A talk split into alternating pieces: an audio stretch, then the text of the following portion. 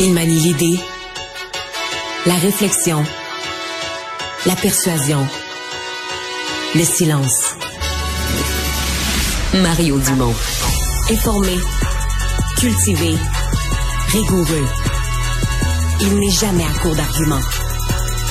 Mario Dumont. Pour savoir et comprendre. Bonjour tout le monde, bienvenue à Cube Radio. Eh bien, un des premiers des cowboys fringants euh, s'est exprimé euh, publiquement. Jean-François Posé, euh, le grand ami, le cofondateur du groupe avec Carl Tremblay, qui a écrit un message assez bref. J'ai eu la chance de côtoyer un homme d'exception, le privilège d'avoir été ton ami et de te tenir la main jusqu'à ton dernier souffle. J'ai beaucoup de peine aujourd'hui. Mais je suis heureux de savoir que tes souffrances sont choses du passé. Je t'aime, mon gros. Et c'est signé Jean-François Posé. On joint l'équipe de 100% Nouvelles. 15h30, le moment de notre rendez-vous avec Mario Dumont. Bonjour Mario. Bonjour.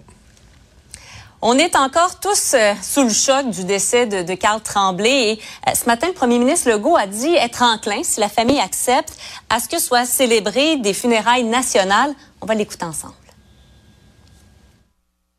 on veut faire des funérailles nationales. Il y a peut-être des gens qui vont dire, ben voyons pourquoi vous en avez pas fait pour un tel ou une telle. Mais je sens actuellement quelque chose que j'ai jamais ressenti. Euh, euh, et donc, je pense que ça va euh, rester profondément. Puis les, les chansons, bon, on, les connaît par cœur, puis ils vont continuer de nous trotter dans la tête et puis de nous faire réfléchir. Tu sais, beaucoup de tendresse. Euh, euh, beaucoup aussi, bon, évidemment. Des chansons engagées. Des chansons engagées, nationalisme québécois. Donc, il y avait quelque chose aussi euh, qui reflétait la nation québécoise dans, dans leurs chansons. Pour toi, Mario, ça s'impose de soi des funérailles nationales? Ça reste un choix du, du, gouvernement, mais je pense que tout le monde va comprendre. Certainement que ce que M. Legault dit, là, on le sent, on le ressent. Mm. Je pense que c'est aussi lié où là, tu as un artiste vraiment de toutes les générations. Souvent, quand les gens décèdent, ben, c'est le cycle de la vie. Les gens décèdent, ils sont âgés. Euh, et puis, euh, le mouvement de sympathie, ben, il vient, mais pour bien des jeunes, c'est comme, euh, tu sais, quelqu'un décède, je sais pas, un grand artiste décède à 85 ans, 90 ans. Mm. Ben, tu sais, il y a une grande mm. partie des gens vont dire, ben, c'est comme, ah, ça, ma mère ou ma grand-mère l'aimait ou mon grand-père, ou tu sais, mais c'est comme les jeunes. Alors là, euh, tu as quelqu'un qui décède à 47 ans, donc musicalement, euh, les jeunes de 25 ans sont touchés, aussi touchés que des gens plus vieux. Donc, c'est, oui, il y a un choc dans la société.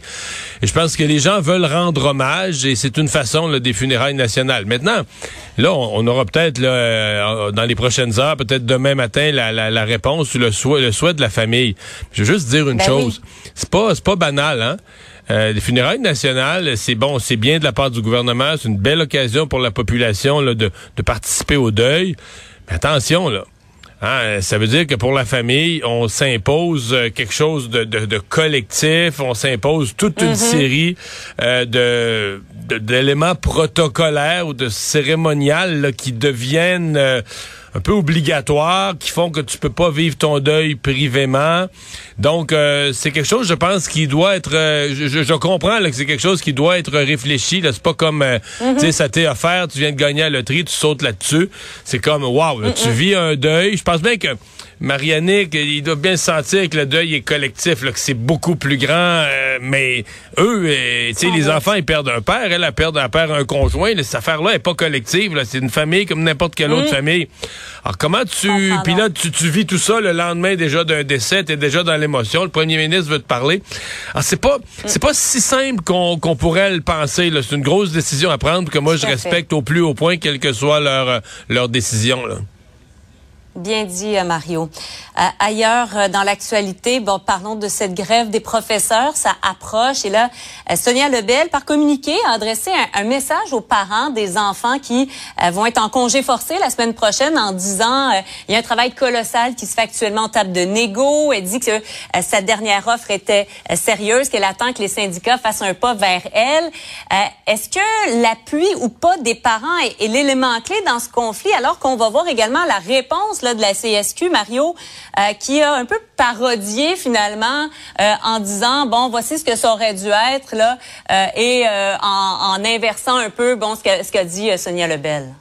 Ouais, mais il n'y a pas grand-chose de très substantiel. Dans le fond, Sonia Lebel veut bien démontrer aux parents qu'elle euh, qu'elle comprend, euh, qu'on fait des efforts de négociation. Euh, elle a pas mm. tort quand elle dit il n'y a pas eu de contre-offre jusqu'à maintenant du côté syndical. Mais je pense que tout le monde prend conscience que ça risque quand même de, de, faire mal à partir de la semaine prochaine. Maintenant, les enseignants sont dans leurs droits. Là. Ils ont des revendications, ce sont des revendications légitimes. Mais moi, je l'ai déjà dit publiquement je pense que j'aurais préféré qu'avant de partir en grève, on, essaie de négocier plus. Puis une des façons de négocier, mmh. c'est de faire sa propre contre-offre. Tu peux pas dire, nous autres, on se croise les bras, on attend le gouvernement, fait une offre, deux offres, trois offres, quatre offres, cinq offres. J'ai jamais vu une négociation se produire euh, de cette façon-là. Donc, euh, mmh. mais bon, c'est la stratégie syndicale basée sur des membres qui sont très déterminés. Et ça, c'est le cas. J'ai encore rencontré des enseignants hier de la FAE qui confirmaient ce qu'on sait déjà. Ils ont même pas de fonds de grève, donc ils se privent de un fonds de grève qui vient compenser. On donne un montant par jour. Donc, ils vont se priver de tout revenu. Et puis... Euh, ça, c'est pas rien, Mario. Non, non, non. Ça pèse dans balance, là. C'est un signe de détermination. Il n'y a aucun doute là-dessus. Donc, euh, mais c'est un signe de détermination, mais ça ça change pas le sort des parents. Là. Ça change pas le, questionnement sur euh, bon la grève. Est-ce qu'on aurait pu essayer plus de l'éviter, négocier davantage avant d'aller ce qu'on appelait autrefois ce dernier recours. Là. Hmm. Le ministre de l'Éducation, euh, Mario Bernard Drinville, lui, euh, a pas dit non à l'idée, bon, de prolonger le calendrier scolaire si jamais les élèves manquent à euh, plusieurs jours de classe. On est en mesure de l'écouter. On, ne, on, ne, peut pas l'écarter, absolument, parce que évidemment, même dans une situation de négociation, puis dans une situation de renouvellement du contrat de travail, il faut jamais oublier ce pourquoi nous sommes là. Nous sommes là pour les enfants, nous sommes là pour assurer la réussite scolaire de nos enfants, et donc c'est d'abord à eux qu'il faut penser. Euh, donc, c'est sûr que cette question-là pourrait se poser, mais attendons voir d'abord s'il y a grève, puis deuxièmement, de voir les durées, la durée des grèves. Une éventuelle prolongation du calendrier ben scolaire, est-ce que ça va rentrer dans la négo, ça? Ben, pas vraiment. C'est, ça vient après. La négo, la grève, là, on, ils jouent quelque chose, mais on peut pas soustraire des journées. D'abord, moi, je pense aux enfants en difficulté, euh, des, des enfants qui sont pas complètement remis des retards de la pandémie. Donc, euh, non, on pense que ce qu'il dit, c'est une évidence. Bon, s'il y a une coupe de jours de grève, on peut en prendre une, ces tempêtes de neige, une, ces journées pédagogiques. Bon, il y a moyen d'accommoder ça. Si on a une semaine de grève, je dirais, on fait sauter la semaine de relâche. C'est on enlève la semaine de relâche au mois de janvier, c'est encore pas mais là, Mario, Mario, les parents ont réservé des, chalets pour les plus chanceux. Euh, d'autres ont fait certaines organisations là, entourant tout ça. Je veux bien, mais là, on est dans une situation extrême. On est dans une situation, on parle de semaines de mm. grève. Mais là, si on arrive à trois, quatre semaines de grève, sincèrement, bon, tu fais sauter la relâche, t'étires un peu au mois de juin, t'étires jusqu'à la fin juin, t'étires de tous les bouts. Mais ça pourrait devenir, euh, ça pourrait devenir périlleux. Là. Mais c'est genre de questions qu'on se pose. Ou est-ce que le gouvernement pourrait dire, ben, si on arrive au point où carrément l'année scolaire est compromise au complet, plutôt que de faire redoubler tous les enfants l'année prochaine, on y va d'une loi spéciale. Le Parti québécois l'avait fait. En 1983, là, si on a le seul précédent qu'on ait, c'est la loi 111, c'était une loi matraque. Après trois semaines de grève, le Parti québécois avait forcé le retour au travail, une loi matraque, que c'était des pénalités énormes si quelqu'un contrevenait, et ça avait forcé le retour au travail, ça avait ramené tout le monde à, l'école, mais le PQ avait perdu le vote des ans du secteur public. On se souvient ce que ça donnait à l'élection suivante en, mm. en 1985. Robert Bourassa est revenu au pouvoir et les, les, gens du secteur public étaient une clé là, dans la défaite du PQ. Mm. Ce matin, euh, le ministre Drainville a aussi entonné une chanson euh, des euh, Cowboys. Notre collègue Alain nous la présentait. Je pense qu'on va être en mesure d'entendre un peu ce que ça a donné. Suis content que tu reviennes, t'arrives en même temps que l'automne. C'est que ça m'a fait bien de la peine de devoir partir ma mignonne. Ça, c'est avec euh, la famille Drainville qui chante les cowboys euh, à, Noël. On ajoutait euh, cet élément-là. Mario, bon, certains ont dit, bah, c'est maladroit, il, il, chantait pas très bien, mais est-ce que t'es pas de l'école qu'on dit quand ça vient du cœur, c'est ça qui compte, non? Ouais, vraiment. Puis c'est du quoi, je vais aller plus loin. Euh, tu sais, quand on chante comme ça en public quelque part, on accepte qu'on peut faire rire de soi. Quand on n'est pas chanteur, quand on est Ginette Renault, ça va bien là. Mais quand on n'est pas chanteur, on accepte une certaine part de dérision. Puis et euh, c'est du quoi, ça me rassure jusqu'à un certain point là, que des élus soient pas obsédés de leur image au point de dire ah tu sais je vais te faire rire de moi.